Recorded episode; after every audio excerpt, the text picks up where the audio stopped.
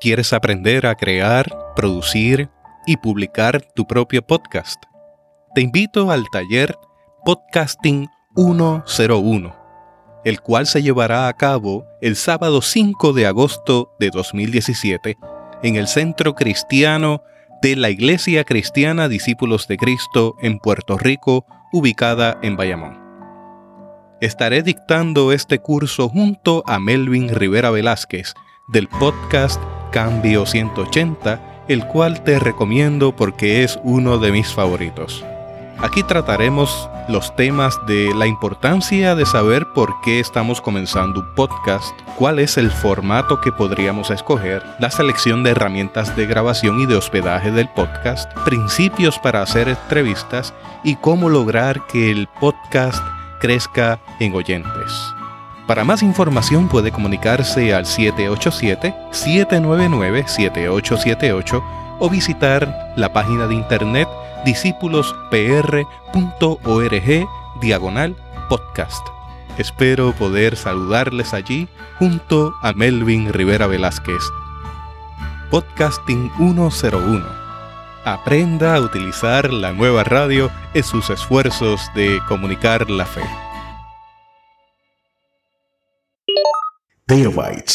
En el pasado mes de abril tuve el privilegio de asistir a unas conferencias ofrecidas por el Centro Luterano José David Rodríguez de la Iglesia Luterana en Puerto Rico. La ocasión, un programa de simposio llamado Fiesta Luterana, celebración de los 500 años de la Reforma Protestante. Me gustaría compartir con ustedes una conferencia magistral ofrecida por el doctor Nelson Rivera que se titula Para hablar del Espíritu Santo.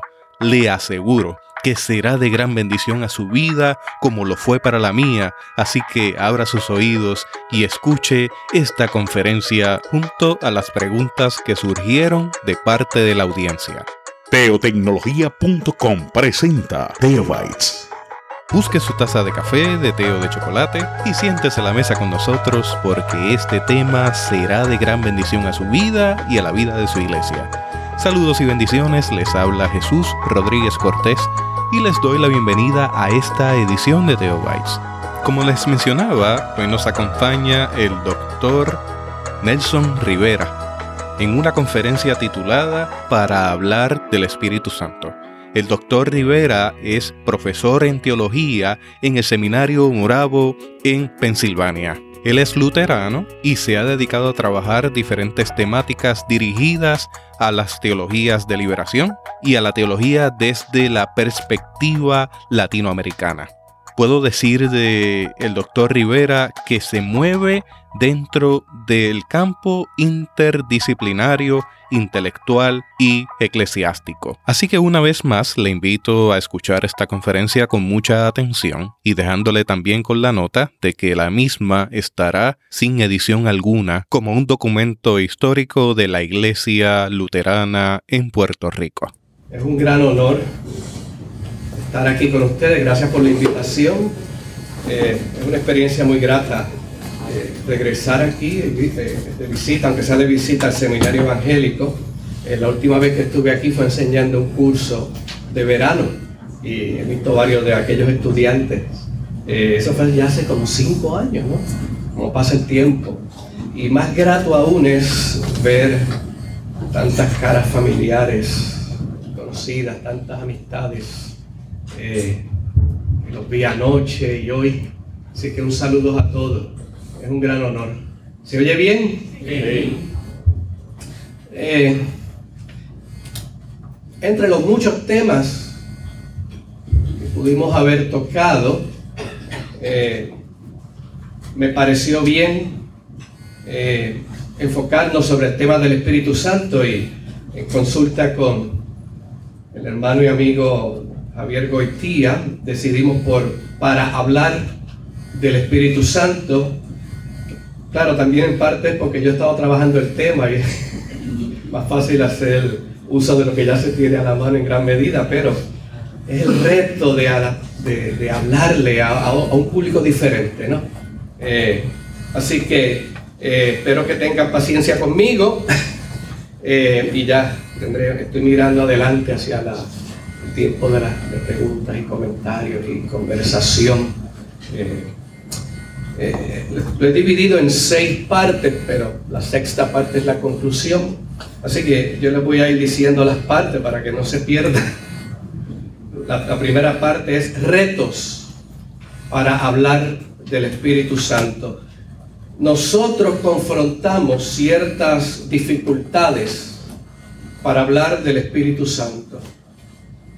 Primeramente está el reto de los lenguajes bíblicos. Las escrituras utilizan palabras e imágenes para hablar del Espíritu tomadas del orden natural y sensaciones comunes. Como es conocido tanto la palabra hebrea ruach como la griega neuma,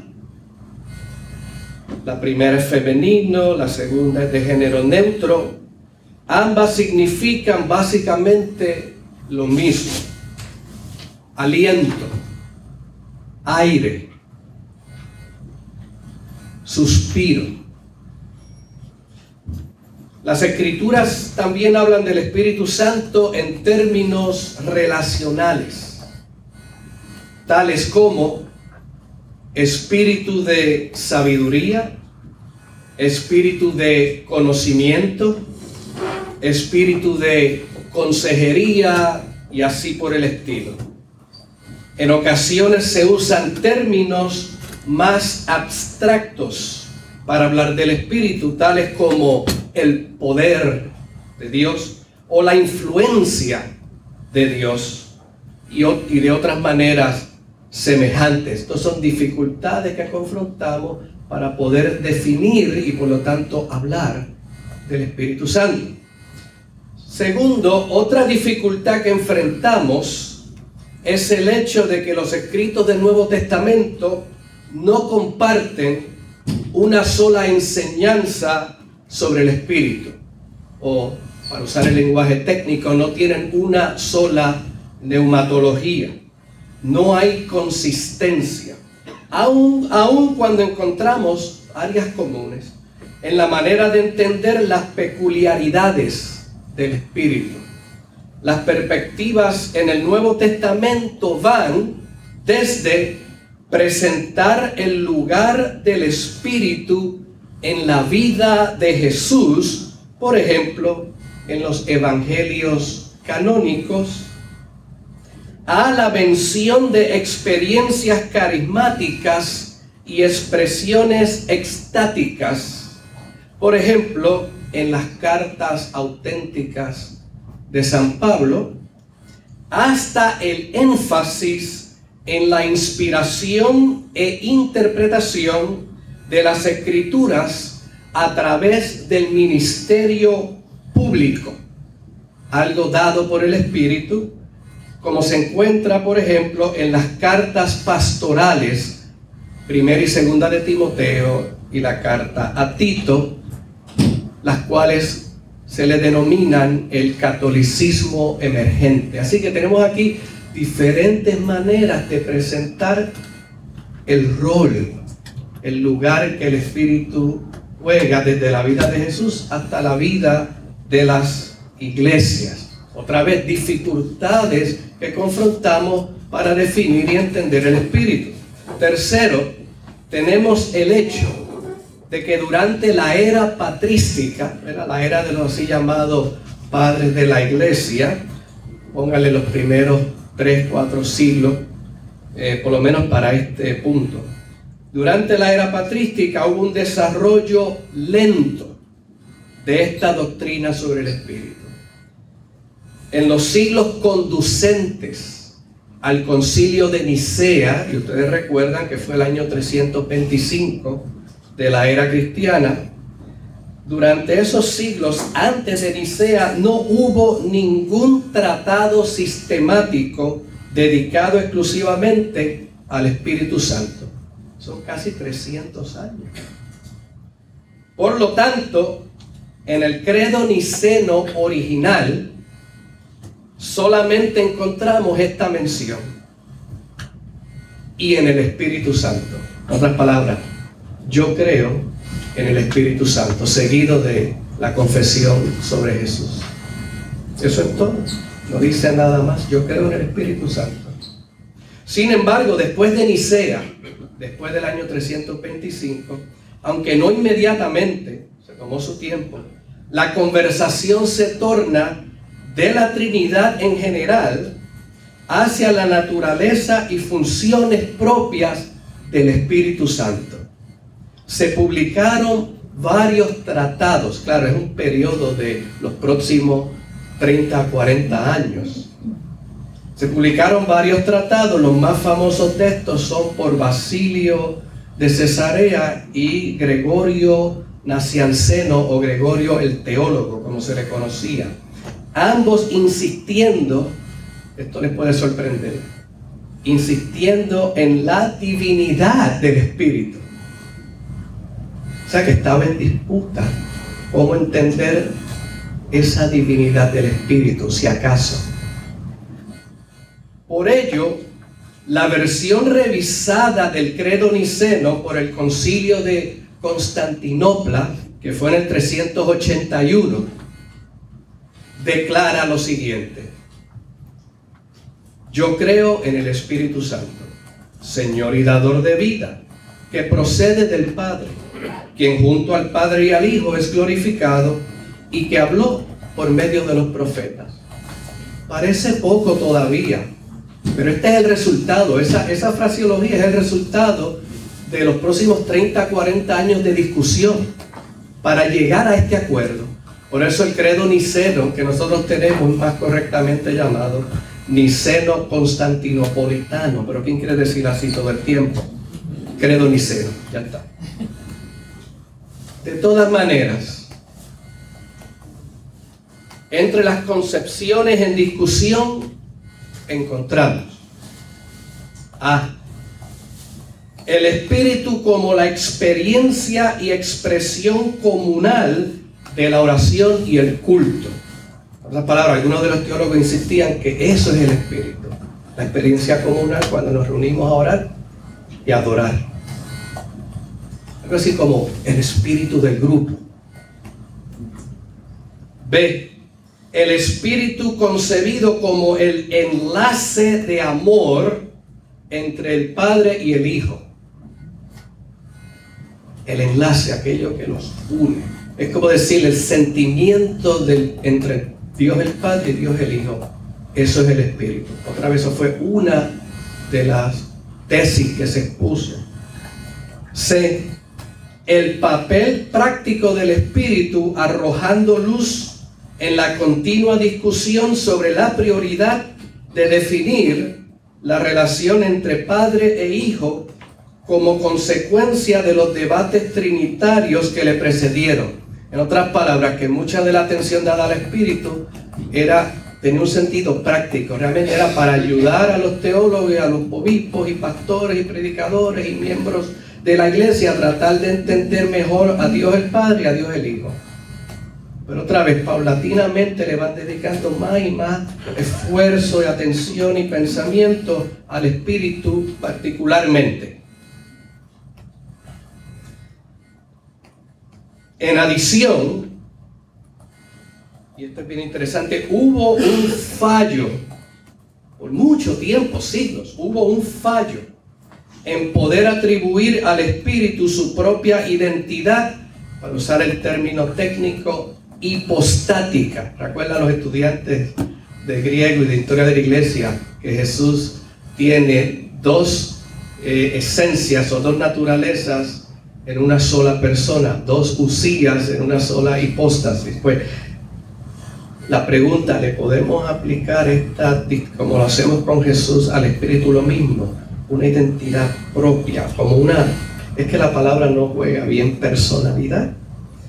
Esto es, es el espíritu una subsistencia individualizada. Podemos hablar de su unicidad, lo que es único al espíritu, tiene algo único, tal y como se le había atribuido al Hijo desde temprano. El espíritu fue considerado por mucho tiempo como un tipo de tercera deidad. subordinada al Hijo. Otra razón para este proceso tan paulatino fue el pensar sobre el Espíritu como de una efluencia, algo que emana de Dios, sin forma concreta, regresando siempre a Dios el Padre, algo básicamente etéreo en carácter, lo cual llevó a una cierta aprensión teológica sobre la doctrina del Espíritu. Porque ¿qué significa decir que el Espíritu es meramente una efluencia, algo que emana? Suena como a gas, básicamente. Así que dificultades, nuevamente. Estas propuestas y visiones hicieron difícil atribuirle completa o cabal individualidad o personalidad. Otra de la palabra personalidad no lo hace muy bien, pero no tenemos otra por el momento. Decir que el Espíritu tenía subsistencia propia, particular. Algunas dificultades, como si ustedes, como si pensaran que eso fuera poco, algunas dificultades adicionales para hablar del Espíritu eh, provienen de las circunstancias históricas que rodearon la controversia, y los estudiantes se recordarán de esto y los pastores, la controversia alrededor de la cláusula filioque, la palabra latina, y el hijo, entre las iglesias orientales ortodoxas y las iglesias occidentales católicas. Se pelearon por esta interpretación Resulta que, como ustedes sabrán, esta cláusula, esta, esta frase, y del Hijo, fue añadida a la versión del credo niceno constantinopolitano en el occidente, las iglesias católicas. Interesante es que el, primero que sabemos que escribió un tratado para defender la inclusión fue un teólogo español en el siglo VI se tardó otros más para, como dice, coger piso, pero sucedió en el occidente, donde se dice que el Espíritu Santo ahora procede no solo del Padre, como en el, en el credo niceno original, sino que el Espíritu procede del Padre y del Hijo. Y eso causó una disputa que ha dividido hasta el día de hoy las iglesias ortodoxas orientales y las iglesias católicas occidentales, de los cuales nosotros somos herederos, los luteranos del occidente. Este entendimiento, añadir que el Espíritu procede no solo del Padre, sino y del Hijo también. Este entendimiento parece subordinar al Espíritu tanto al Hijo como al Padre. Así que a los ortodoxos hasta el día de hoy no les gusta. Ha habido una serie de intentos a través del Concilio Mundial de Iglesia de resolver la disputa. Y uno de los teólogos alemanes, Jürgen Moltmann, eh, ofreció que en vez de decir que el Espíritu procede del Padre y del Hijo, digamos, el Espíritu procede del Padre del Hijo. Del Padre del Hijo. Eh, otros, eh, otra persona, otro teólogo, y no me recuerdo el nombre, sugirió, no, vamos a decir que el Espíritu procede del Padre con el Hijo. Todavía está sobre la mesa, supongo. Un pasaje clave para reflexionar sobre la actividad del Espíritu lo provee Romanos capítulo 8, versículos 14 al 27. En especial los versículos 15 y 16 y 22 y 23. Voy a leer para ustedes estos últimos versículos usando la versión popular Dios habla hoy. Versículos 15 y 16. Pues ustedes no han recibido un espíritu de esclavitud que los lleve otra vez a tener miedo, sino el espíritu que los hace hijos de Dios. Por este espíritu nos dirigimos a Dios, diciendo, Padre mío, y este mismo espíritu se une a nuestro espíritu para dar testimonio de que ya somos hijos de Dios. Los versículos 22 y 23, sabemos que hasta ahora la creación entera se queja y sufre como una mujer con dolores de parto. Y no solo ella sufre, sino también nosotros, ya que tenemos el Espíritu como anticipo de lo que vamos a recibir. Sufrimos profundamente, esperando el momento de ser adoptados como hijos de Dios, con lo cual serán liberados nuestros cuerpos. El estar en el Espíritu y estar en Cristo son básicamente sinónimos para San Pablo. Los cristianos son personas guiadas por el Espíritu de Dios. Aquellos que son del Espíritu no son esclavos, sino hijos e hijas de Dios. Pues ellos, a quien el Espíritu guía, entonces ya no están sometidos a la ley, como dice San Pablo también en Gálatas 5, 18. La vida bajo la ley, lo cual es vivir bajo temor, esa manera vieja de vivir no puede ya ser posible para aquellos que pertenecen al Espíritu. El Espíritu ha hecho posible nuestra adopción como hijos e hijas de Dios. Y es el mismo Espíritu Santo quien ahora nos hace gemir. Para los grieguistas, ¿no? Gemir, krasein, en griego significa gemir en alta voz, como dando, aunque suene extraño, aullidos gimiendo a Dios, llamando a Dios en voz alta, Padre. En los escritos de Pablo, este, vamos a llamarlo gemido audible, probablemente refleja una instancia de adoración comunal. Por lo tanto, podría revelar una connotación litúrgica expresiones litúrgicas. Y quizás hasta una referencia a una proclamación o, predicación inspirada, porque el énfasis es en lo audible, sonoro. Pero también este gemido audible eh, se podría entender en el sentido de un grito extático o manifestación carismática.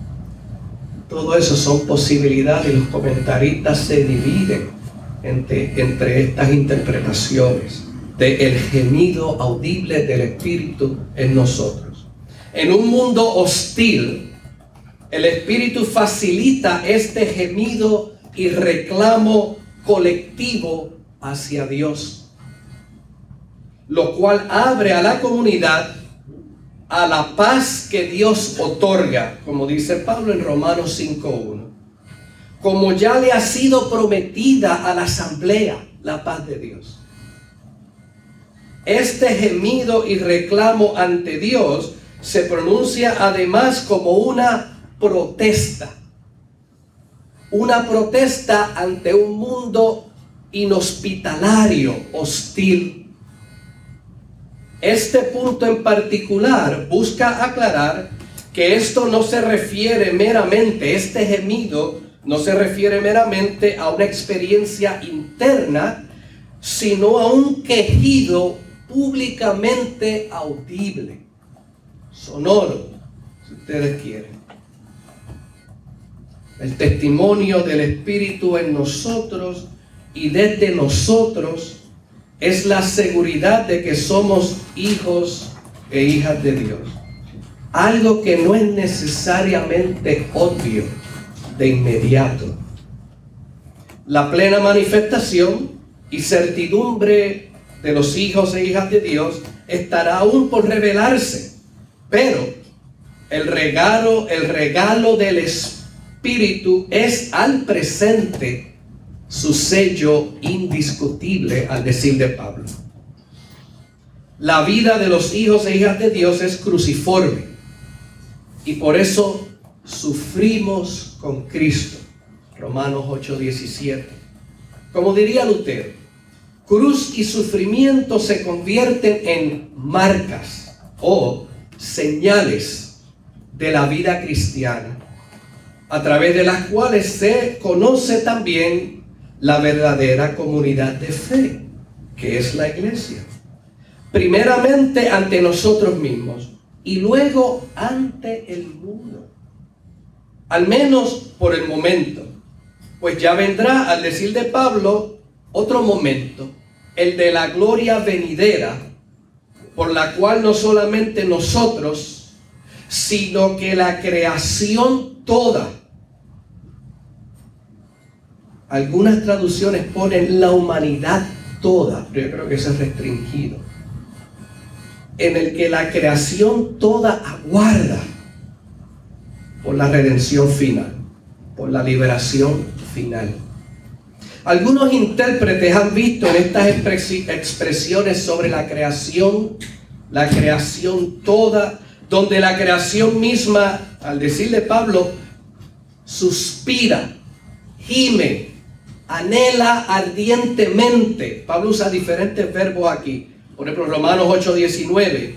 Lo han visto como algo así, como un tipo de redención cósmica la cual es atestada también en otras cartas de Pablo, como en Gálatas 1, 15 al 20. La noción de una liberación global o inclusive cósmica ha generado mucho análisis y comentario entre los estudiosos de estos escritos.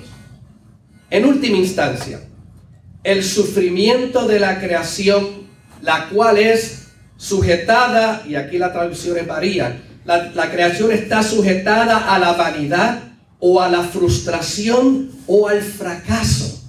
Romanos 8:20. Esta sujeción y sufrimiento de la creación es una maldición proveniente de la condición y predicamiento humano. La creación misma necesita ser liberada de su corriente servidumbre. Y claro, empezando con nosotros mismos. Necesitamos ser liberados. Lo que importa ahora es la aparente estrecha relación entre la, redención de los hijos e hijas de Dios y la redención de la humanidad y el resto de la creación. Algo así para decirlo eh, hay un movimiento que va de la servidumbre a la libertad.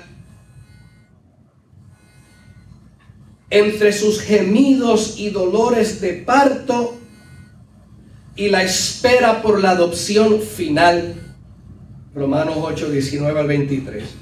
Esta esperanza por la adopción final es prometida ahora, pero aguarda su consumación para lo cual la creación se convierte en una compañera de oración. Me encanta esa traducción. Una compañera de oración en un anhelo ardiente.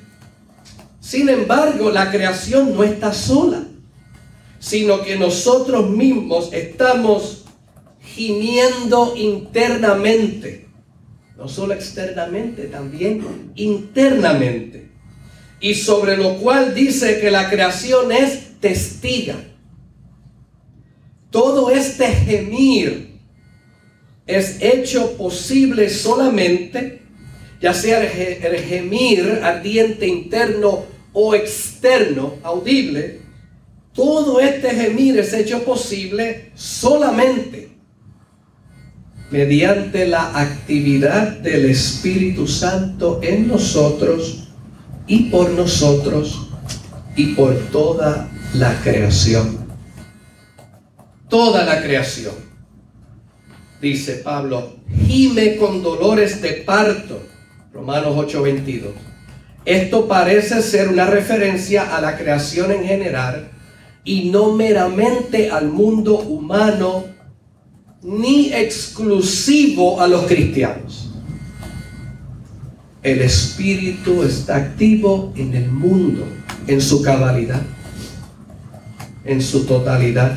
Según queda confirmado por el siguiente versículo 8:23, el Espíritu hace gemir no solo a los cristianos, sino a la humanidad toda y a toda la creación. Lo hace gemir, protestar, anhelar, esperar, aunque no siempre sabemos qué es lo que estamos anhelando o necesariamente esperando. Mientras tanto, nuestro sufrimiento del presente demuestra nuestra debilidad, así como produce además nuestra resistencia ante el mundo. El Espíritu entonces está a la mano para ayudar, como dice Pablo, en nuestras debilidades. 8:26. Así como la esperanza abraza la obra del Espíritu, el mismo Espíritu nos sostiene en nuestra flaqueza. Nuestro sufrimiento, gemido y espera nombran la esperanza. Y aun cuando no sabemos cómo orar, el Espíritu está ahí presente, no tan solo para ayudar, sino para hacerlo por nosotros. Es como decir que el Espíritu tiene que tomar la responsabilidad y tarea de orar y suplicar en nuestro lugar cuando nos tocaría a nosotros hacerlo toma el asunto en sus propias manos, por así decirlo. Por lo tanto, al decirle Pablo, el Espíritu mismo intercede con gemidos indecibles. Romanos 8:26. ¿Cómo exactamente es que lo hace? No sabemos. Ello pertenece a lo que se puede percibir y permanece oculto. Sin embargo, sabemos que somos consolados de esta manera, a través del gemir interno, externo, el nuestro, el del Espíritu. Lo que importa es saber que la intercesión del Espíritu le habla a Dios en nuestro lugar y según la voluntad de Dios que bien conoce Romanos 8, 27.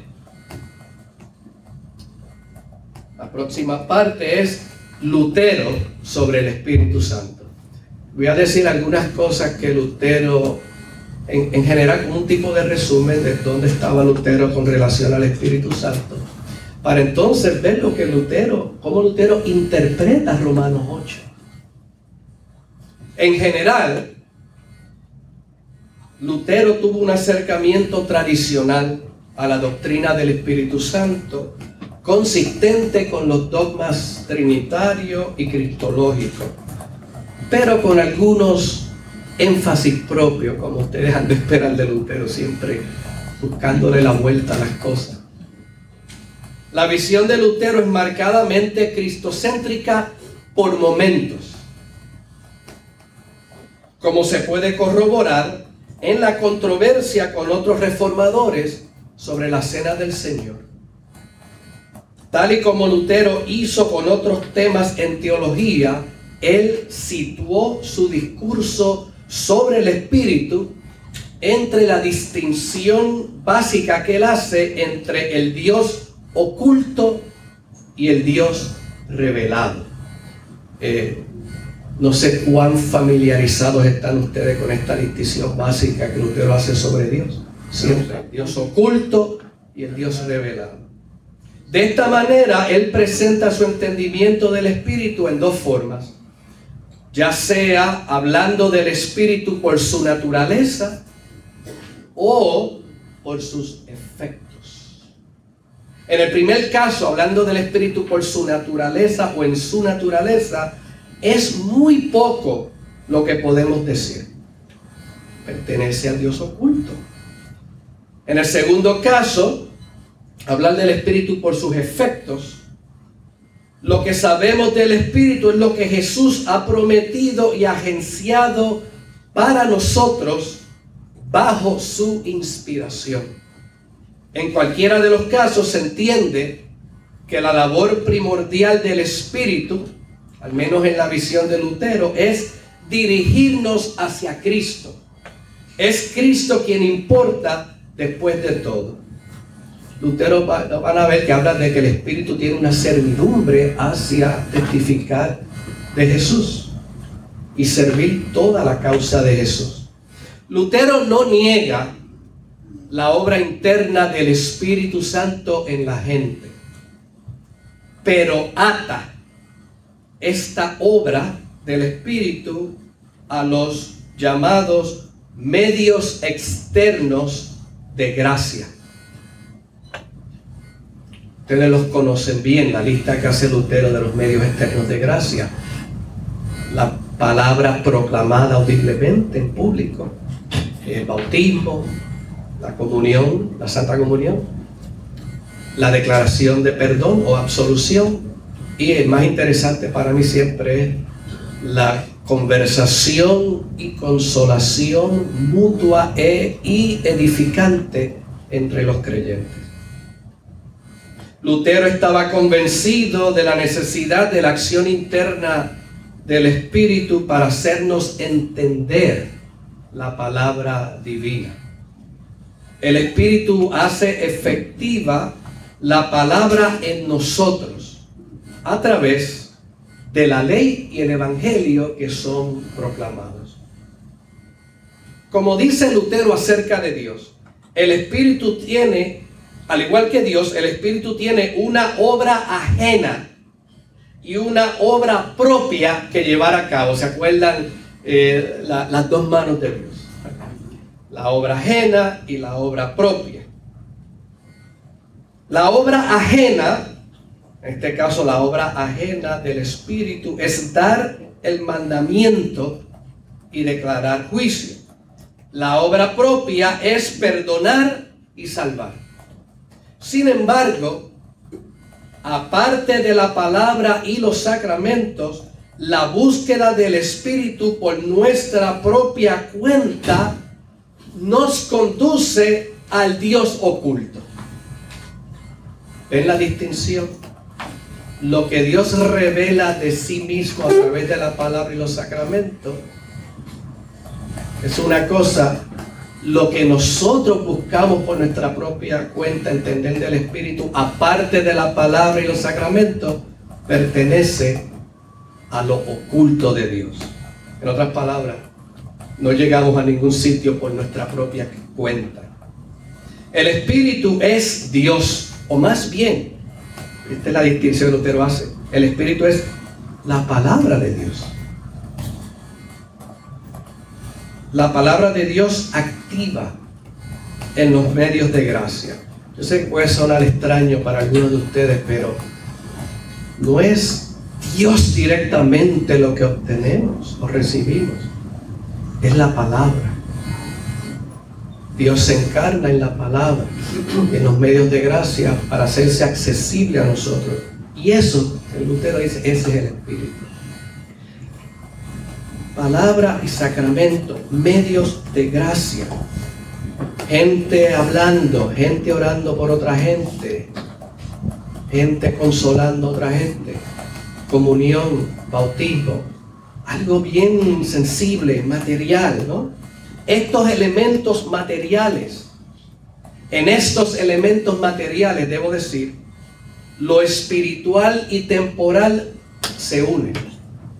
Es el énfasis de Lutero. Otra vez, déjame decirlo otra vez. En estos elementos materiales, gente predicando y hablando y orando por otro, el, pan y el vino de la comunión, el agua del bautismo, eh, eh, escuchar que los pecados son perdonados. Estos elementos sensoriales, materiales, lo físico, lo temporal, aquí lo espiritual y lo temporal se unen. La verdadera divinidad y la verdadera humanidad quedan unidas a través de la palabra y los sacramentos. Esta es precisamente la obra del Espíritu Santo, según Lutero. Traer cielo y tierra juntos. Decirlo otra vez.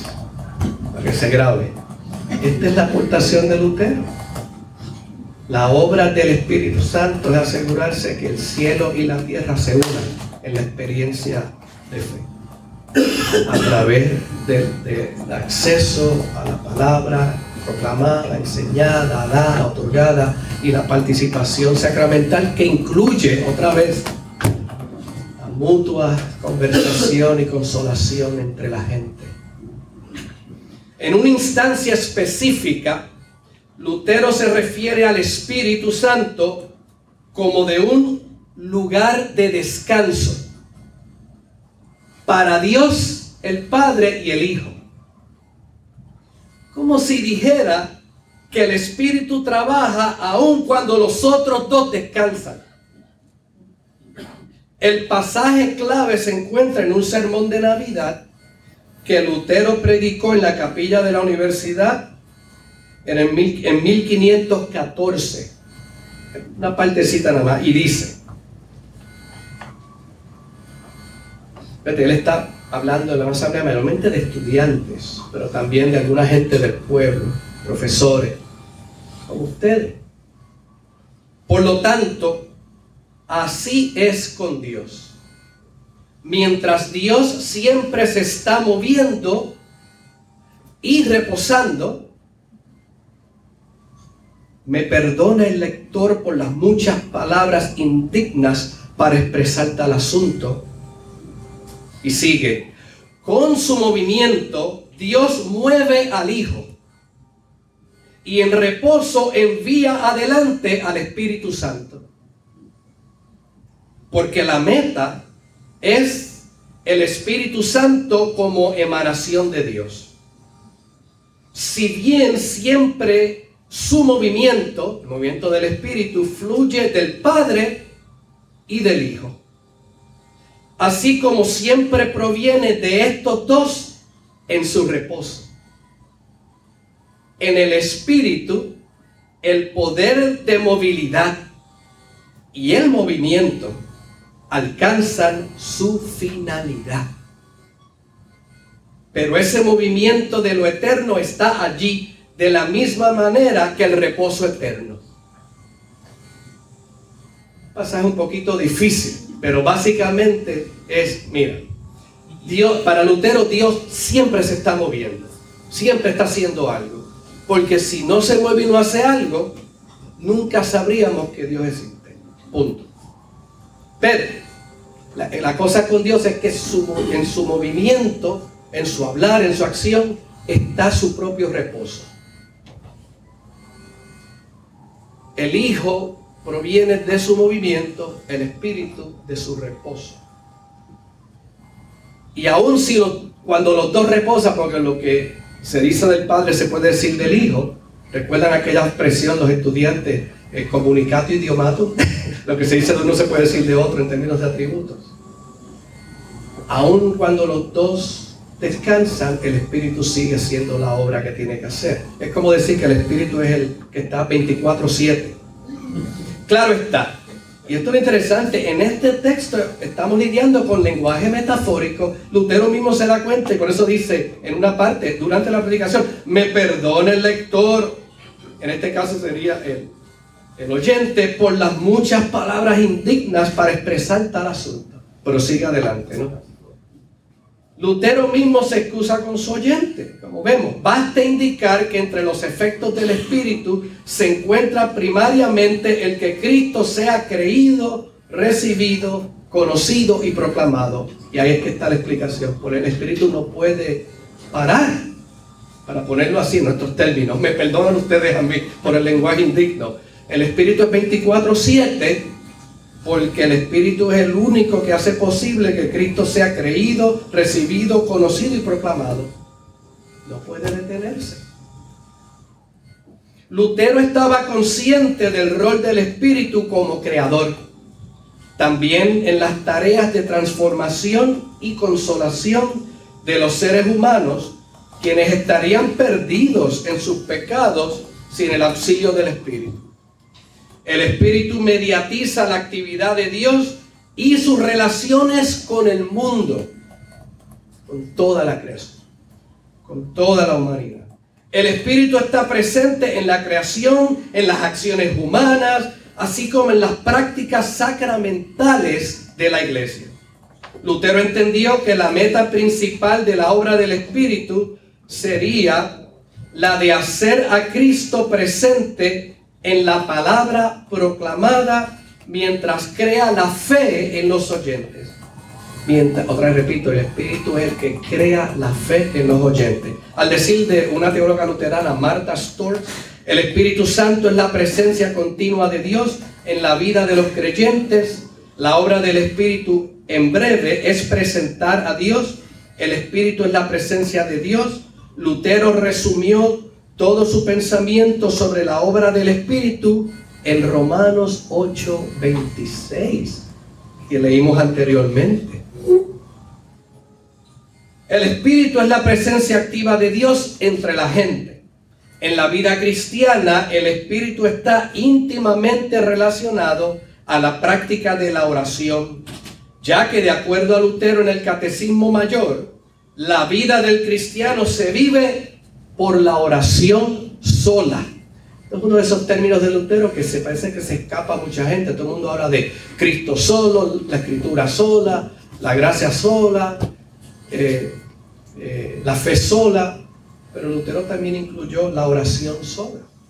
En el Catecismo Menor, Lutero insiste que el Espíritu llama por medio de la predicación del Evangelio y otorga dones en aquellos que escuchan la palabra. Así, en su comentario, el comentario de Lutero al tercer artículo del credo apostólico, que ustedes conocen, estoy seguro muy bien, él nos dice, creo que ni por mi propia razón, ni por mis propias fuerzas, soy capaz de creer en Jesucristo, mi Señor, o venir a Él, sino que el Espíritu Santo me ha llamado mediante el Evangelio, me ha iluminado con sus dones y me ha santificado y conservado en la verdadera fe. Del mismo modo como Él llama, congrega, ilumina y santifica a toda la cristiandad en la tierra y la conserva unida a Jesucristo en la verdadera y única fe. Cierra la cita.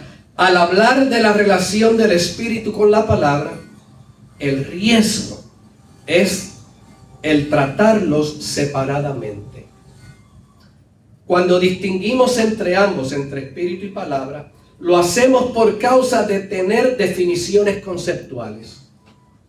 Pero de hecho, espíritu y palabra necesitan ser pensados juntamente a lo más posible para que podamos dilucidar más cabalmente algo de su unidad esencial. Palabra y espíritu trabajan conjuntamente porque ambos llevan a cabo la obra de Cristo. El Espíritu hace a Cristo verdaderamente presente entre nosotros, proclamando y proclamado y reconocido, Cristo proclamado y reconocido como el Señor viviente de la comunidad de creyentes. Es precisamente porque Cristo es el Señor viviente, ese es el lenguaje de Pablo, que el Espíritu nos ha sido dado a nosotros otorgado permanentemente. La función del Espíritu es testificar sobre Cristo y lo hace humildemente, dice Lutero, porque toma forma de siervo.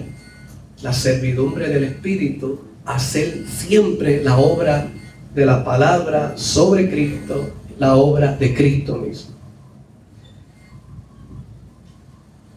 La próxima parte, esta, esta es la penúltima antes de la conclusión, la interpretación de Lutero sobre Romanos 8.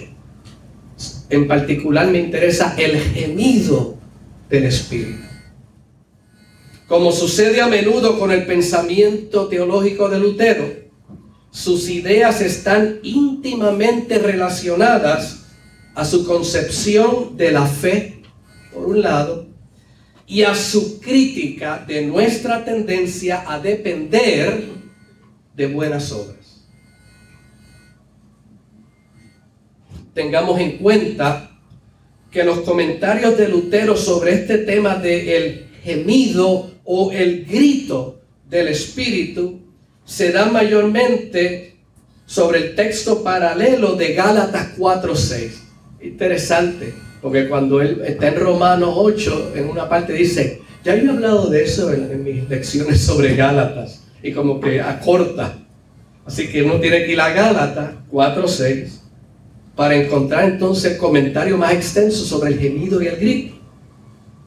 Ese versículo, el de Gálatas 4.6, dice, y uso aquí la nueva Biblia española, y la prueba de que ustedes son hijos e hijas es que Dios envía a su interior el espíritu de su hijo que grita, Abba, Padre.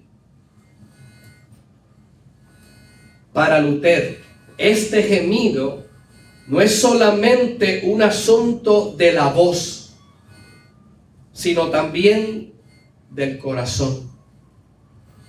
Como parece ser evidente en el pasaje de Gálatas, el énfasis no está en señales o movimientos externos.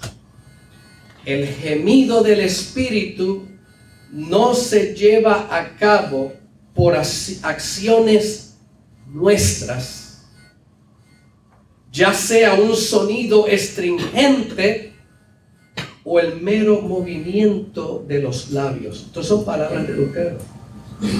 Según Lutero, si pensamos en que, nos, que se trata de nuestro movimiento, de nuestra, nosotros haciendo algo, para que el Espíritu se manifieste. Según Lutero, esto sería recaer y depender nuevamente en nuestras propias obras. El Espíritu nos ayuda en nuestra debilidad. En otras palabras, para él nuestra debilidad es la incapacidad de poder hacer. El Espíritu no nos ayuda, dice Lutero, en nuestra fortaleza. Ven el punto. El Espíritu nos ayuda, nos socorre en nuestra debilidad, en la flaqueza, no en la fortaleza. Las palabras para no depender de nuestras propias obras, por buenas o nobles que sean, o bien intencionadas que sean. Al decir de Lutero, esta vez en sus conferencias, son, decirlo así, notas de clases sobre Gálatas en 1535, Dice, el Espíritu emite lo que nos parece a nosotros ser un cierto sollozo y suspiro del corazón. Pero desde la perspectiva de Dios, este sollozo y suspiro del corazón es un gemido sonoro.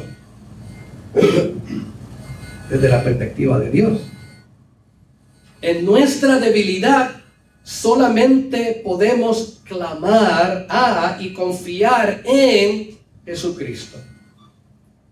El Espíritu no intercede por nosotros con plegarias extensas o plegar, oraciones largas.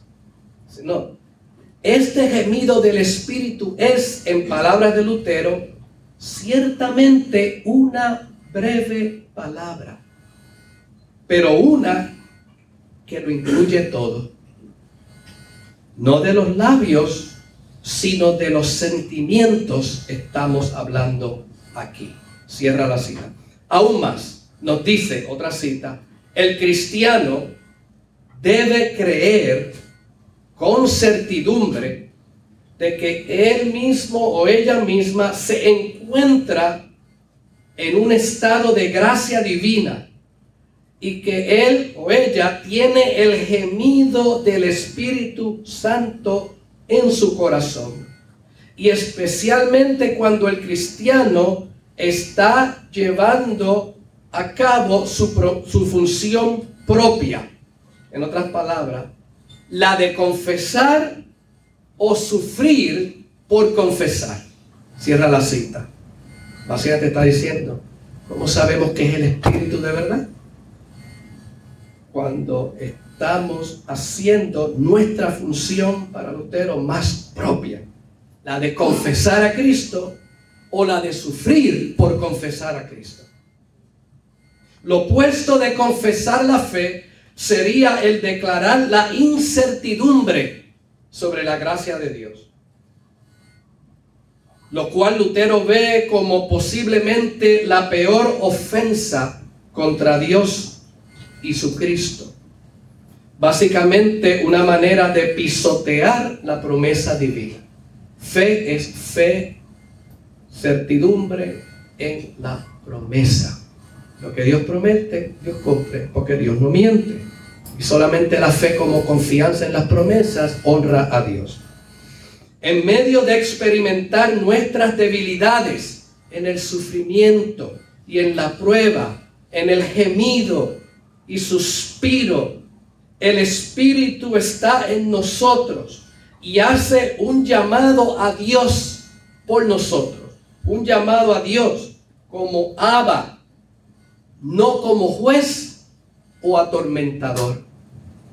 Es un grito, es un sollozo, es un gemido de confianza familiar, íntimo. Un mero clamor externo, lo cual Lutero ve como obra nuestra, hace de Dios un Dios cruel y nos lleva a depender en nuestras propias obras y deseos. Esto último sería una manifestación de nuestro propio sentimiento y no el suspiro profundo y el sentimiento del Espíritu de Dios en nosotros. A través de los comentarios de Lutero al pasaje de Gálatas 4 y de Romanos 8. Finalmente, y volviendo brevemente al pasaje de Romanos 8, Lutero establece que el Espíritu de Dios en nosotros arroja hacia afuera todo temor. El temor nos aleja de Dios. Temor es también una forma de desconfianza. Mientras que, como dice Lutero, la fe expande el corazón, las emociones y entonces también la voz. No tenemos por qué temer a Dios, ni cosa alguna que Dios quiera de nosotros.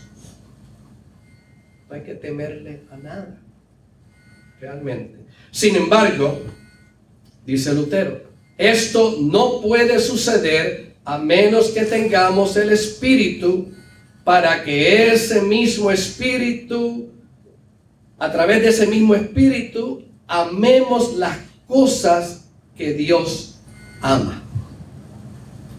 Eso incluye, claro está, amar a otros, amar la humanidad, amar las luchas, caminar con otros. Sin la obra del Espíritu Santo en nosotros, no somos capaces de amar a Dios. Pues nuestra tendencia natural sería la de resentir a Dios. De cualquier manera, el Espíritu Santo no es la meta, ni una consecuencia o resultado de la acción humana, ni siquiera de nuestros deseos. El Espíritu es siempre el Espíritu de Dios, el Espíritu de Cristo, haciendo su labor en nosotros, por nosotros, a través de nosotros.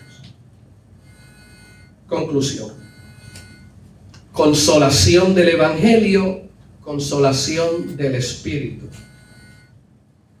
Para Lutero, la verdadera consolación del individuo está en la justicia o rectitud de Cristo, siendo que esta justicia ajena, como él le llama, la justicia de Cristo en nosotros y para nosotros es justicia ajena siendo que esta justicia ajena no nos es imputada ahora por la fe. El perdón de los pecados es la obra y declaración del Espíritu. La enseñanza sobre la justificación por la fe está, como dice Lutero, repleta de consolación. ¿Por qué los luteranos insisten tanto en, seguir enseñando y hablando de justificación por la fe? Porque está repleta de consolación en medio de todas las luchas y tribulaciones, dudas, conflictos, etc. Repleta de consolación como Lutero declara en su comentario a Gálatas 3.13. Dice, esta es nuestra mayor consolación, el revestir y envolver a Cristo de esta manera en mis pecados. Esto es una imagen, pero una imagen muy, muy, muy interesante. Otra vez, repito, dice, esta es nuestra mayor consolación, el revestir, el que nosotros revistamos y envolvamos a Cristo de esta manera en mis pecados, en tus pecados y los pecados de todo el mundo. Y de esta manera contemplar a Cristo llevando todos nuestros pecados. son imágenes para poder dar el mensaje. Imagínense nosotros arropando a Cristo. Capas y capas de nuestros pecados, tus pecados, los pecados de todo el mundo. No solo cristianos, todo el mundo y verlo cargando con eso. Pero dice, esa es la consolación nuestra. Porque ya no es nosotros los que tenemos que cargar o pagar por estos pecados, por estas eh, transgresiones, etc. Esta consolación yace al centro de la fe y el Evangelio. Iluminar la obra de Cristo por nosotros es a su vez fortalecer y consolar las conciencias atribuladas. Creer en Jesucristo es encontrar nuestra verdadera consolación y descansar en Él. Somos invitados al descanso, como aprendemos de Lutero mismo, porque el Espíritu sigue trabajando por nosotros. En la vida cristiana, la memoria del bautismo también está al servicio de nuestra consolación, la reafirmación del bautismo o traer el bautismo a la mente. En otras palabras, sus efectos.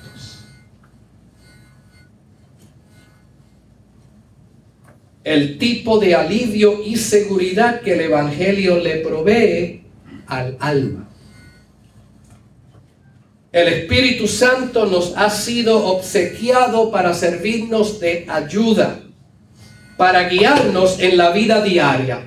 Pero recuerden otra vez, Lutero decía, el Espíritu está ahí para ayudarnos en nuestras debilidades, no en nuestras fortalezas. La promesa de Dios es que el Espíritu estará siempre presente y disponible para nosotros, creando la realidad de la presencia activa de Dios en nuestra experiencia del vivir por medio del Espíritu, somos movidos desde experiencias de desespero y muerte a la seguridad de la redención y la nueva vida. En otras palabras, de lo viejo a lo nuevo, de muerte a resurrección.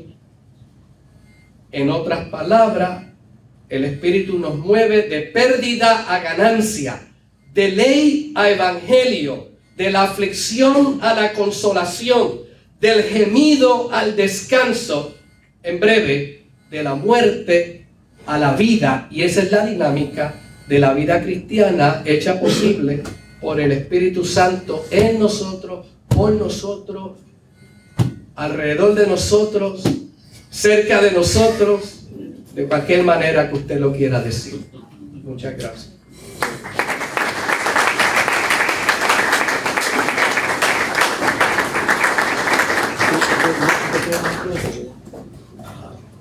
El jefe.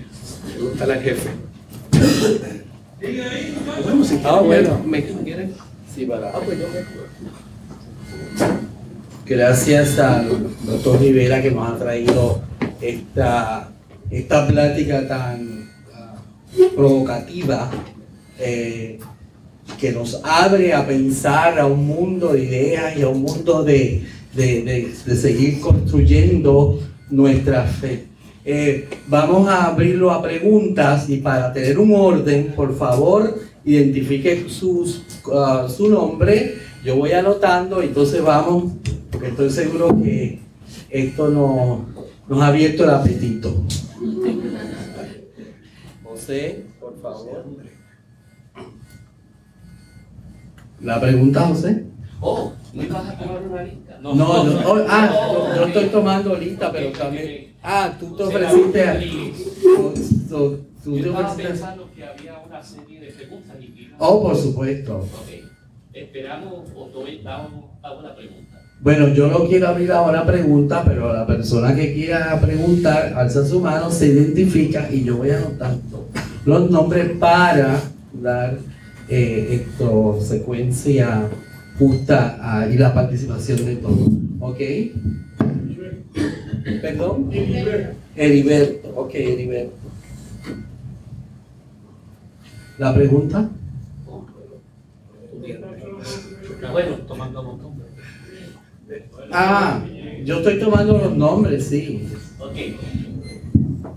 Bueno, voy a hacer la pregunta. Eh, Primero, quiero agradecer el hecho de que una de las cosas que, que me, me- me pareció muy valiosa es poner un contexto histórico para entender eh, la naturaleza y el papel del Espíritu Santo eh, en un contexto. Yo creo que parte del problema que nosotros tenemos, y voy a ser bien autocrítico, la teología tradicional es trabajar con ideas fuera de contexto. Y yo agradezco a, eh, a Nelson que hizo ese esfuerzo. Ahora, eh, la pregunta que yo tengo es que el 1517, eh, que nosotros celebramos, No se escuche. No sé. Wow.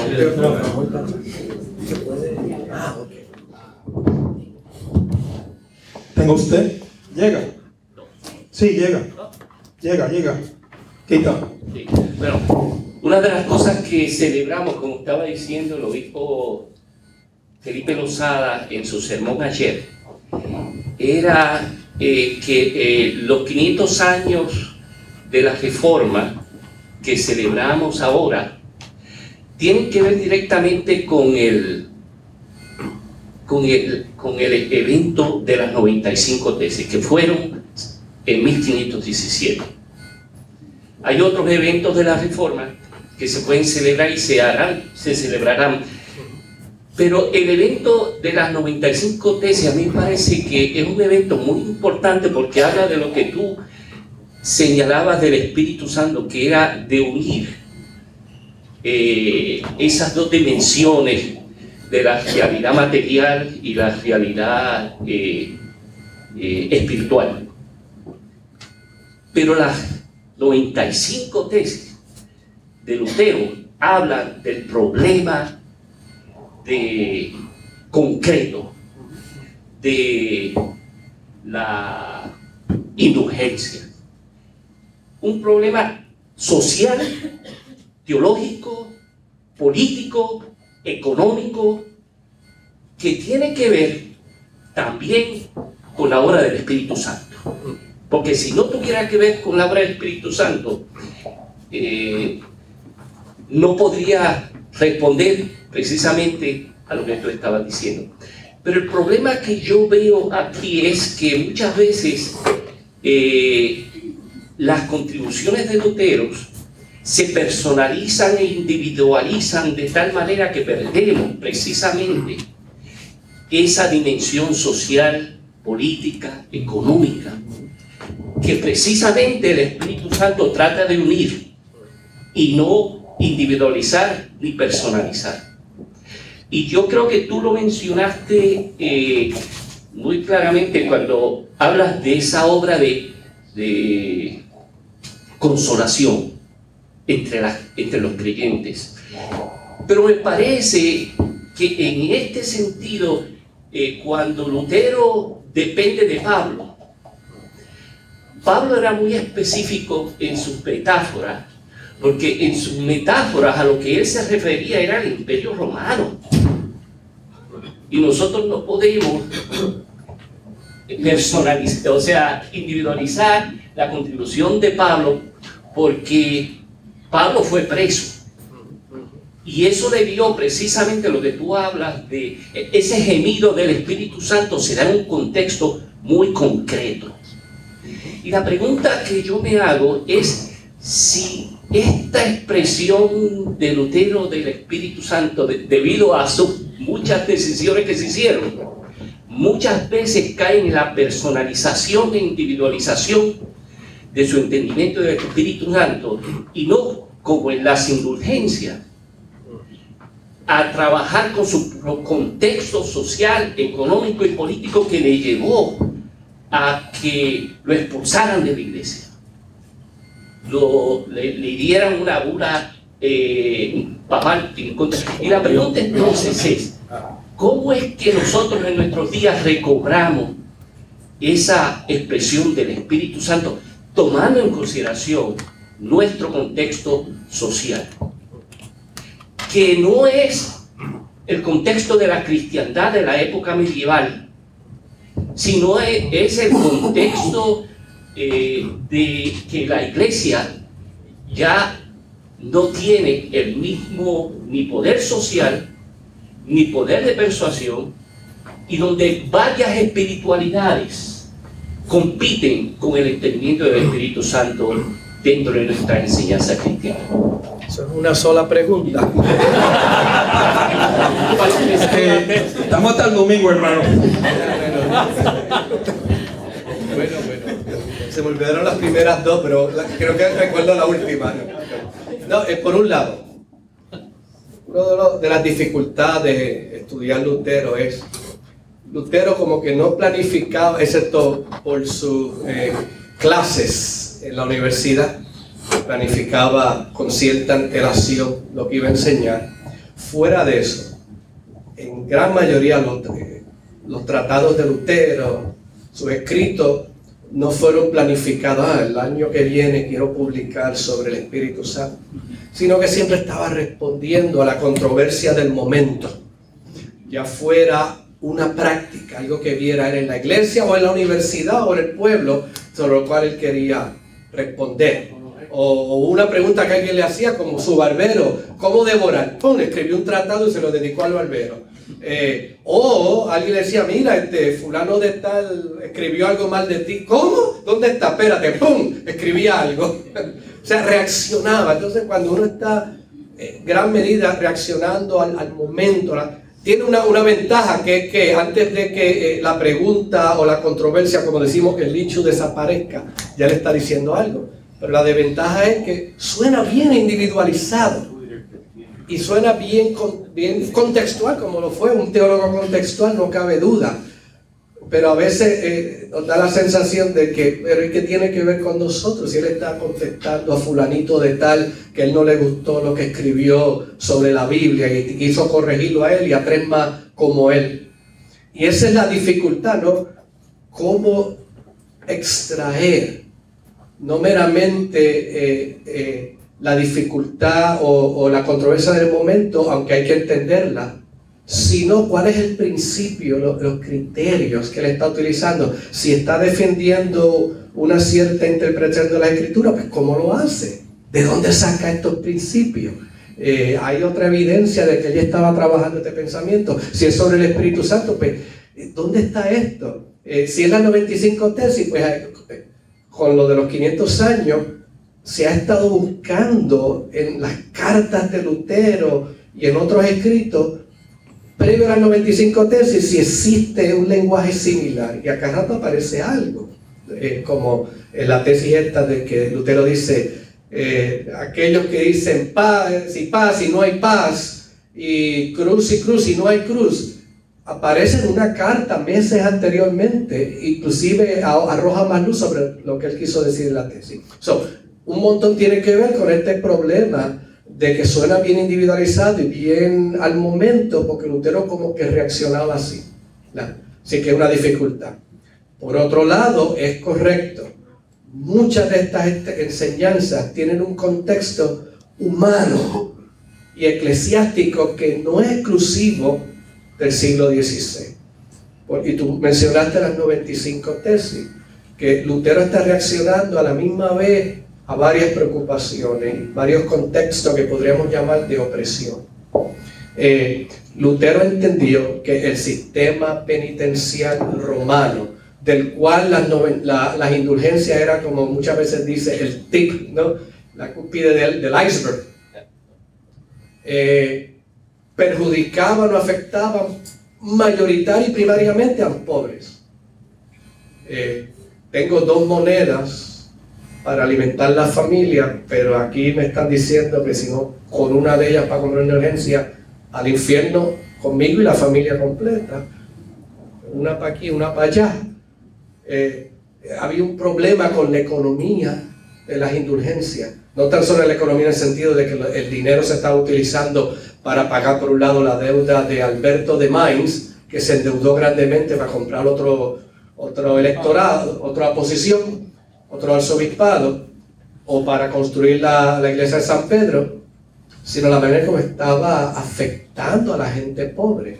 Lutero se dio cuenta porque Lutero era sacerdote y él todavía él practicaba la confesión y aunque el príncipe de, de- ele- elector de Sajonia prohibió que Juan Texel entrara a su territorio a vender indulgencia porque el príncipe tenía su propia colección de reliquias podía vender sus propias indulgencias para qué quiere otro Este, pero ahora sí prohibió que Juan Texel viniera pero entonces Lutero se encontró en el confesionario con mucha gente que tenían indulgencias compradas se fueron al a otros territorios a comprarlas.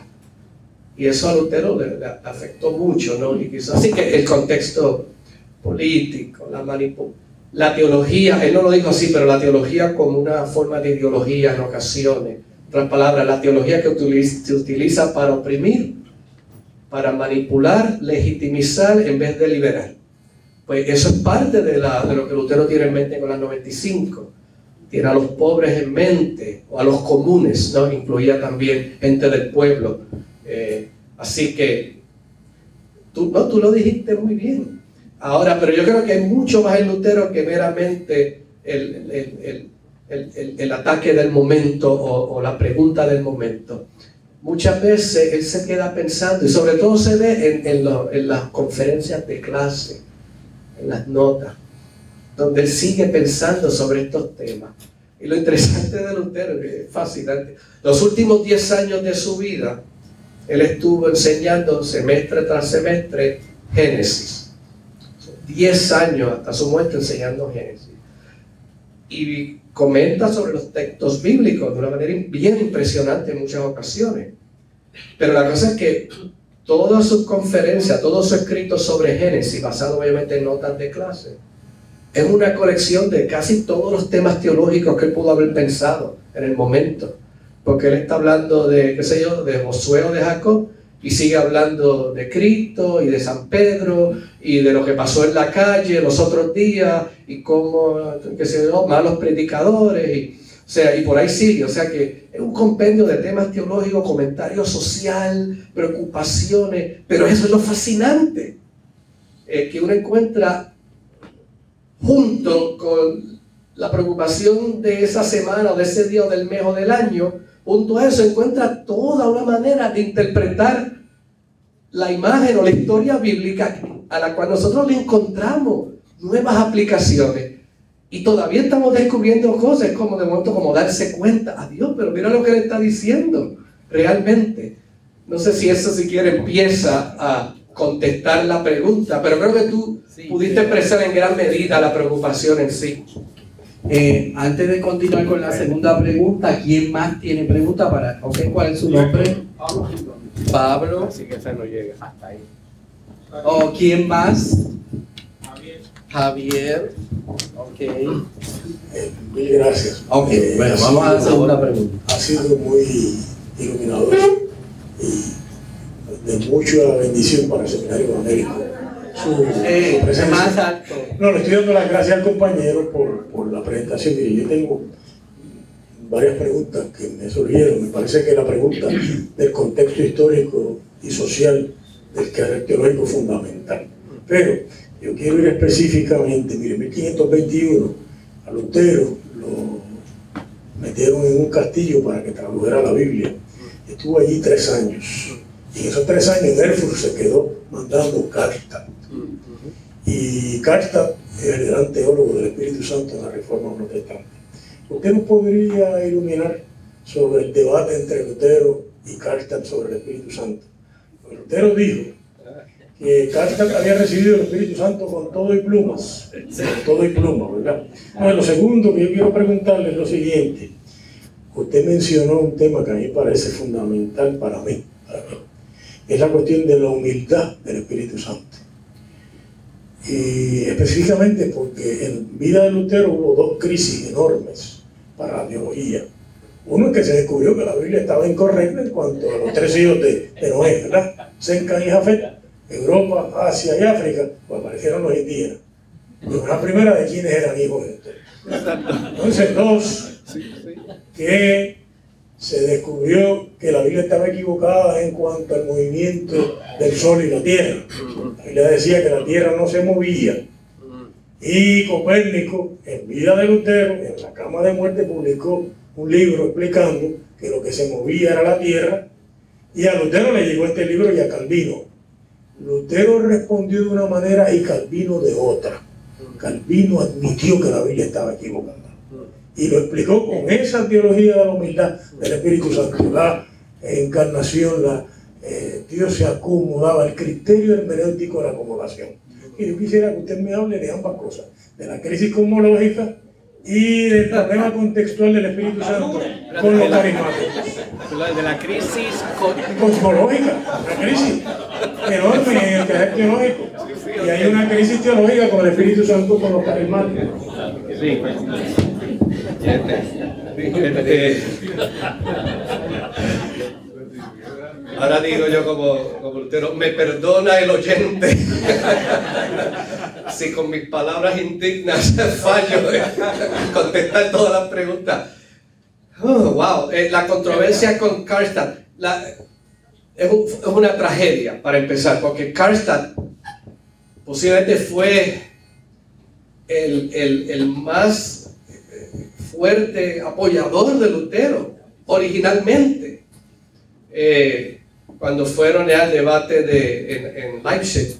Ah, y además Karlstadt escribió, eh, cuando Juan escribió 402 tesis para refutar las cosas que Lutero decía, Karlstadt escribió 404, así que le ganó. no, o sea, quiero decirle que Karlstadt realmente, y, y Karlstadt era como el, el, era el decano eh, de la Facultad de Teología.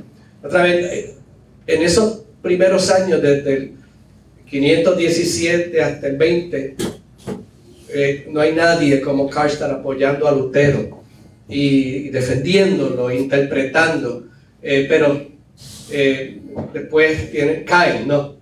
tienen una pelea. en parte, como estaba diciendo, tiene que ver con, parte, no, no solamente la interpretación del Espíritu Santo, eh, otra vez, porque Lutero insiste en que eh, Dios mismo decidió, como él explica en muchas ocasiones, eh, sujetar la revelación, su actividad a los medios externos y, y, atar al espíritu a estos medios. Karlstadt ve posibilidades para el espíritu más allá de los medios externos de gracia. Lo interesante es que Lutero, no es que Lutero no crea que el Espíritu no puede tener otras capacidades y otras acciones más allá de los medios de gracia. Es que para Lutero ya estamos entrando en el terreno del Dios oculto. Ya estamos entrando en el, en el terreno de la especulación de lo que puede o no puede ser, de lo que nos parece o no.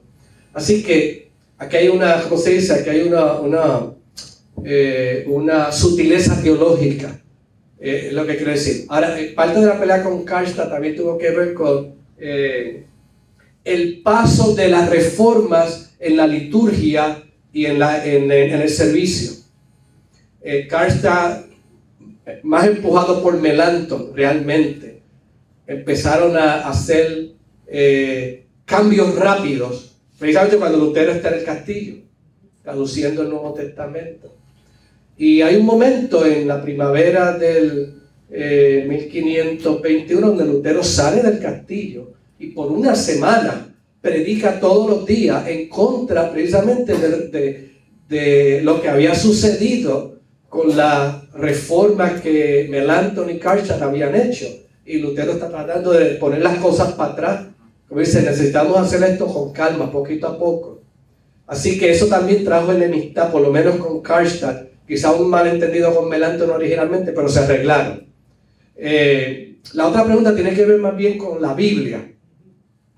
Lo interesante de Lutero, y otra vez que cuando uno lee su, eh, de las obras de Lutero, la colección completa, una tercera parte son eh, comentarios y estudios que llamaríamos exegéticos, comentarios a los libros, mayormente de notas de clase, páginas de clase, para decirlo así.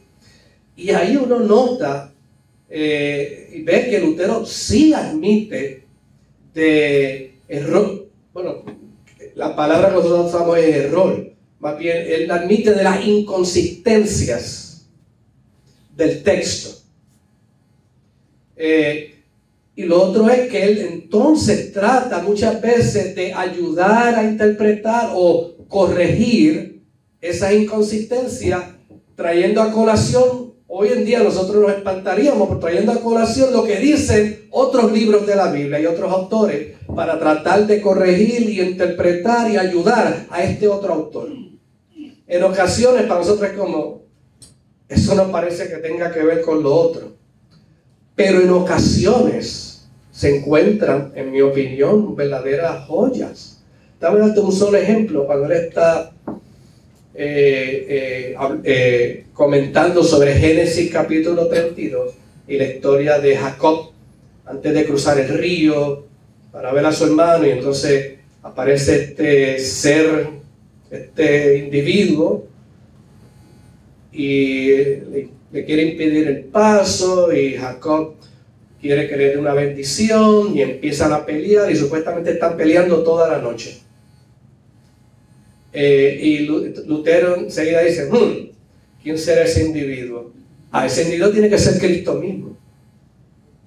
¿Y qué es lo que Jacob está preguntando? La bendición. Eh, ah, cumple tu promesa en mí. Dice, eso es lo que eh, Jacob le está pidiendo al ángel o al individuo, que es Cristo. Tú me diste una promesa, ahora la cumples y no te voy a dejar ir hasta que no cumplas la promesa. Y Lutero dice, eso es fe. Que otra cosa, todos siempre creemos que para Lutero fe es una cosa pasiva. Y Lutero dice, no, eso es verdadera fe. La fe realmente es la insistencia y el reclamo de que Dios cumpla las promesas que hizo. Y no te voy a dejar ir o dejarte quieto. Y entonces de momento Lutero hace algo que para nosotros es como, wow, ¿qué es esto? Pero yo creo que dice, precioso. De momento Lutero dice, eso es como la mujer sirofenicia que no quiere dejar quieto a Jesús hasta que Jesús cumpla lo que Jesús promete, que es sanar, y ella quiere que le sane la hija. Y no, que no y Lutero, y digo, y Jesús dice, no, no, eso es para los hijos de Israel. Bueno, mira, fíjate, este, los perros comen de la mesa de lo que cae. Y Jesús, wow, grande es tu fe. Y de momento es que uno se da cuenta que Lutero está diciendo, y por, un momento dice, pero ¿cómo va a traer de allá para interpretar la Génesis? Pero fíjate la belleza. Lutero está diciendo que en el Nuevo Testamento la mujer negra, la Fenicia, es Jacob. Y entonces, me dice, espérate, es que Lutero, lo que Lutero le interesa de estudiar las escrituras no es tanto la, la eh, eh, detallista que nosotros entendemos hoy, que es muy importante. Lo que él está interesado es en la hermenéutica, es la interpretación para la proclamación. Así que él de momento dice, mira, este pasaje es increíble.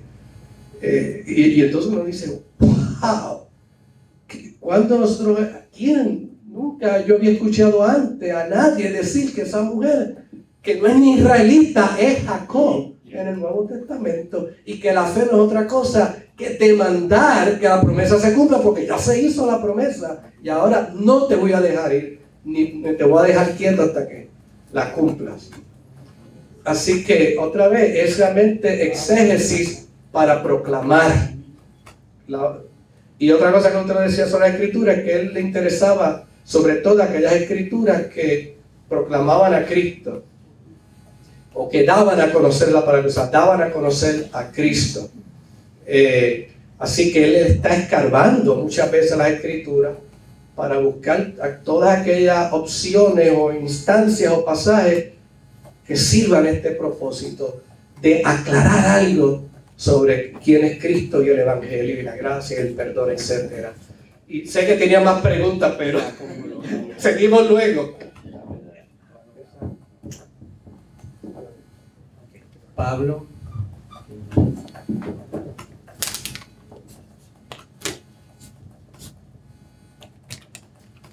Lo escuchen en Fusia porque lo estamos transmitiendo. Pero es, es problemático porque la CIA entonces Eso de carpeteo digital. Buenos días, hermano. Sacó eh, Pablo Quiñones. Eh, profesor, pastor, como laico y en virtud de que estamos dando énfasis a la celebración del 500 aniversario de la, de la reforma, eh, pero no de la, del nacimiento de la iglesia. Eh, pues tengo cierta eh, inclinación a, a, buscar contestaciones como laico eh, a, su ponencia. Eh, es una ponencia de la de la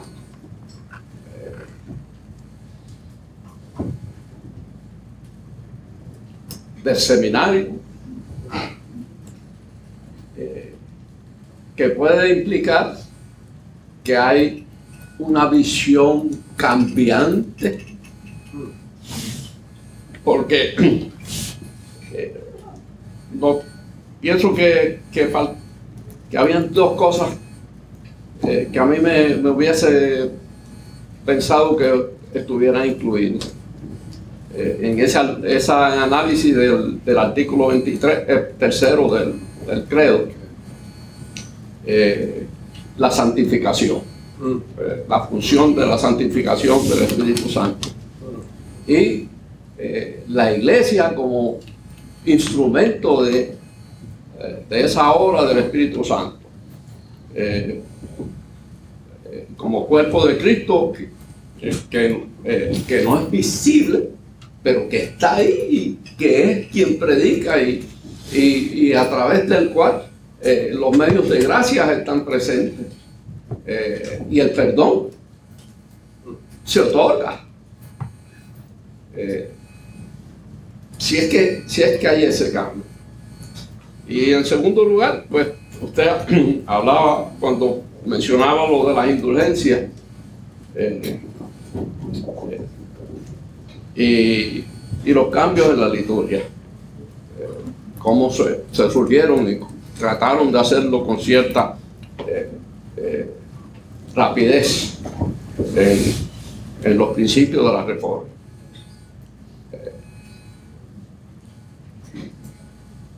Esos cambios litúrgicos que incluyen dejar fuera de eh, la liturgia nuestra la confesión del pecado, como nosotros la, confesión pública, como entendemos, eh, sustituirla por otras, otras formas de, de confesión. Si, ¿Cómo usted visualiza esa, esa, esa o, o puede explicarme esas posiciones como laico. eh, eh, Pablo, no estoy seguro si en algunos casos se está refiriendo, tiene algo en mente, algún tipo de, de contexto en particular que yo no conozco, pero, ajá. Sí, tenemos el contexto ahora mismo de Sí. la celebración que estamos Ah, ok. No, eh, y, de, y de lo que está pasando en nuestra, en nuestra isla y, y los problemas que tenemos, eh, que el pastor Rodríguez trajo originalmente con su, en su pregunta. Voy a empezar primero eh, la predicación, la proclamación. La proclamación no ha cambiado. Eh, los luteranos, Lutero y los confesores entendían la proclamación como una manera de dar a conocer a Cristo. Eso es lo más básico. Eh, así que es Cristo lo- el, que importa, el testimonio sobre Jesús, para ponerlo así. Pero eh, los predicadores, los que enseñan, tienen una hermenéutica, la hermenéutica ley y evangelio, donde el predicador, el maestro, pero también eh, en esa consolación mutua entre los creyentes se da ese mismo tipo de palabra. Por un lado está la palabra de la exhortación, la ley, ¿no? Pero la ley es mandamiento, es exhortación. La ley es hasta descripción de la condición humana en cualquier momento y en cualquier lugar. ¿Qué es lo que está pasando? ¿Qué es lo que nos está afectando? ¿Y cuál es nuestro nivel de responsabilidad? Eso es presentar la ley. Y entonces se presenta la alternativa, que es el Evangelio. El Evangelio, pues claro, tiene que ver palabras de consuelo, perdón, pero también liberación, levantar las cargas de los hombros de las personas, eh, palabras de amor y servicio. Así que ley y evangelio tienen un significado amplio. Pero en última instancia, este, y siempre de ley a evangelio, siempre se presenta primero la denuncia, la descripción de la condición humana, lo que está pasando, lo que afecta nuestra responsabilidad, para luego llegar entonces a la alternativa, el, el auxilio, la promesa de Dios, que hay una promesa de Dios en particular sobre esa situación. Yo a mí me gusta decir, y y no me, no me lo inventé yo, que la- una de las responsabilidades mayores del predicador luterano, predicador, predicadora, es darle a la gente las promesas de Dios, hacer claras cuáles son las promesas. Si yo les doy mi propia pro- eh, promesa, entonces es otro problema, o sea, porque yo mismo puedo cumplir la que no. Es claro en cuáles son las promesas de Dios a la gente. Y la promesa número uno siempre es el perdón de los pecados. Pero Dios tiene otras promesas, como la promesa de caminar con la gente, caminar con los menesterosos. Son promesas, porque voy a estar ahí también en la, alrededor de la mesa. Y en la mesa, y dado en los elementos que se consumen en la mesa, promesas. Así que nuestra labor es estar seguro que las promesas son claras, que la gente escucha, porque para Lutero es la promesa la que crea la confianza, es la promesa la que crea la fe. No se escucha la promesa, estamos en problemas. Sobre los cambios en liturgia, eh, Lutero hizo unos cambios paulatinos y yo llevó en 1523 a reformar la misa latina, en 1526 de entonces la misa en alemán y así eh, la confesión, eh, cuando uno lee eh, la- las confesiones luteranas, se habla de la confesión como co- básicamente como de un sacramento.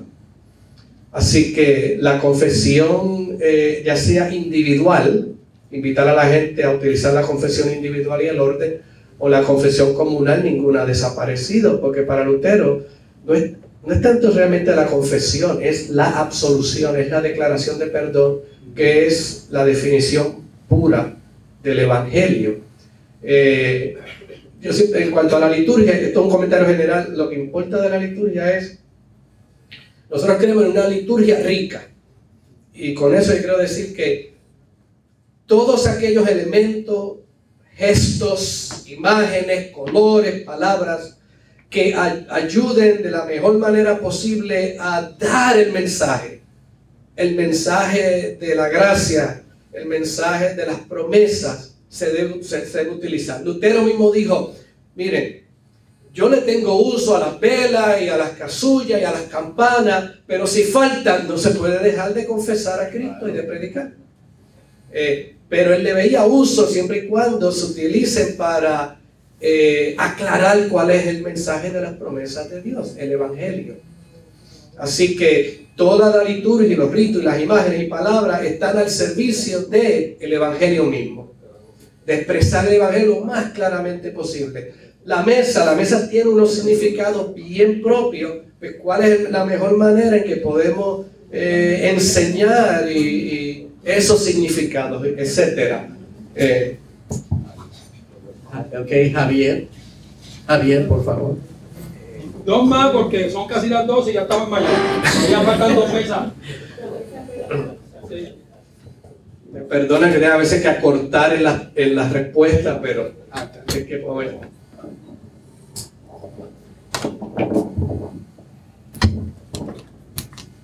Hola, buenos días. Eh, yo no tengo ni bachillerato. Mi pregunta es simple. Eh, eh, cuando se habla del Espíritu Santo, o mejor dicho, mi pregunta es, ¿se puede decir que el concepto del Espíritu Santo es o tiene un aspecto de angustia existencial? Wow. Eh, Al mar te llegamos. Bueno, por lo menos hay una respuesta breve. Sí. ok, next. Este. No, eh, Lutero fue, eh, esa frase no es un mito, es real. En, los, en uno de los escritos de Lutero dice, la experiencia hace al teólogo. Claro, Lutero tenía en mente un tipo de experiencia bien particular, que la regla de el, el an- Anfechtung, Anfechtung, eh, angustia, experiencia existencial. La cosa es que Lutero se refirió a lo que él sufrió personalmente, esa, esa angustia existencial de la fe. Realmente, eh, eh, él lo describió de diferentes maneras a través del tiempo. Es como que siguió añadiendo metáfora. En ocasiones dijo, eso fue un momento de gran incertidumbre. En otros momentos fue un- una pelea, un struggle. Anfesto no significa como una pelea eh, con Dios mismo. En otras ocasiones dijo, eso fue la tentación del diablo. Así que él mismo lo describió de diferentes maneras. Pero si la pudiéramos resumir, yo diría que lo que Lutero experimentó fue, y él lo vio como importante al final, es la experiencia de desesperar de uno mismo. Yo no puedo hacerlo por mí mismo, no puedo tener fe por mí mismo, no puedo creer en Dios por mí mismo, no puedo entender las cosas de Dios por mí mismo. Necesito ayuda. Si Dios no lo hace por mí, no hay manera que yo llegue. Y si yo creo que llegué por mi propia cuenta, como diría en inglés, I got it. O ah, lo entendí, llegué. Ahora sí que yo entiendo esto bien. Lutero dice, "Eh, ya lo perdiste en un sentido. En otra palabra, cediste a la tentación del enemigo. Porque la tentación del enemigo es llevarnos a pensar que lo hicimos o lo logramos o lo alcanzamos por nosotros mismos. Así que, sí, la- lo existencial está incluido, para decirlo así. Ven, ven por acá. para- La última pregunta y tomamos un break de 34 segundos. Buenos días todavía. Soy Lorenzo Tirado, pastor de luterano. Eh, yo tuve la oportunidad de coger una clase de ética con el papá de este señor este, y José David.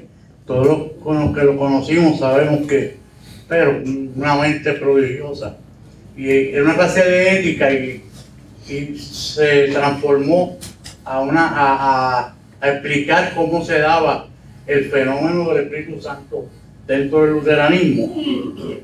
Eh, recuerdo que, que nos dijo, y te lo ti también, que él nos dijo que el Deus Revelatur, el Dios que se nos revela, siempre es a través del Espíritu Santo.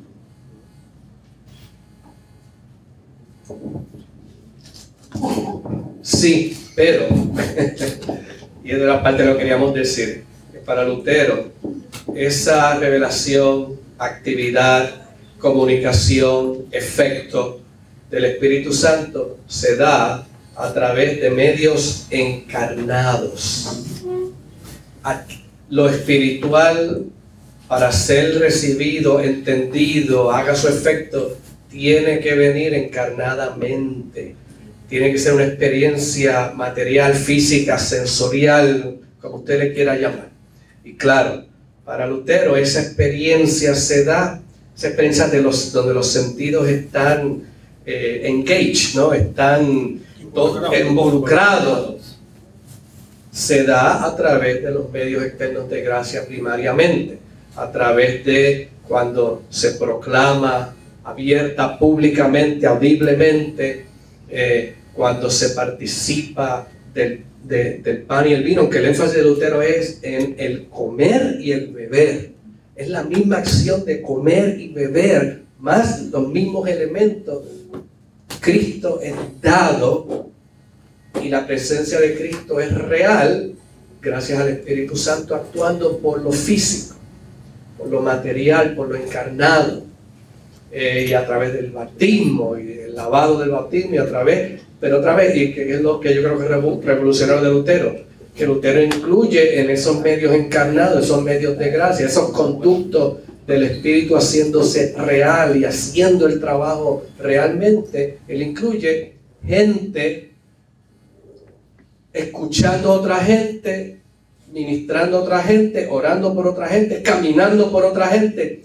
Yo creo que lo de nosotros tenemos que empujar a Lutero hoy es en no limitar la, eh, la conversación y consolación mutua edificante solamente a los creyentes o entre los creyentes. Yo creo que lo que podemos decir hoy, y yo creo que en el mismo espíritu de Lutero de la Reforma, es que esa, para decirlo así, y me perdona el obispo Felipe, cuando Felipe con toda su vestimenta de obispo camina con trabajadores o con pobres o con gente protestando, eso es presencia consoladora, mutua entre la gente y eso se tiene que ver como una acción encarnada del Espíritu para llevar un mensaje, una esperanza, una consolación, unas opciones que la gente no está abandonada por Dios como la gente cree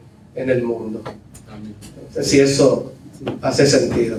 Gracias por su participación, estimados Si usted desea encontrar las notas de este episodio, le invito a visitar nuestra página de internet para este podcast que es www.teobytes.com www.teobytes.com. También le invito a compartir este episodio con otras personas que usted sabe le será de gran bendición como lo ha sido para su vida y para la mía. Hasta aquí esta edición de Teobytes. Gracias por darnos el privilegio de llegar hasta ustedes a través de las redes informáticas. Será hasta el próximo episodio. Que la paz y la gracia de nuestro Señor Jesucristo sea con ustedes.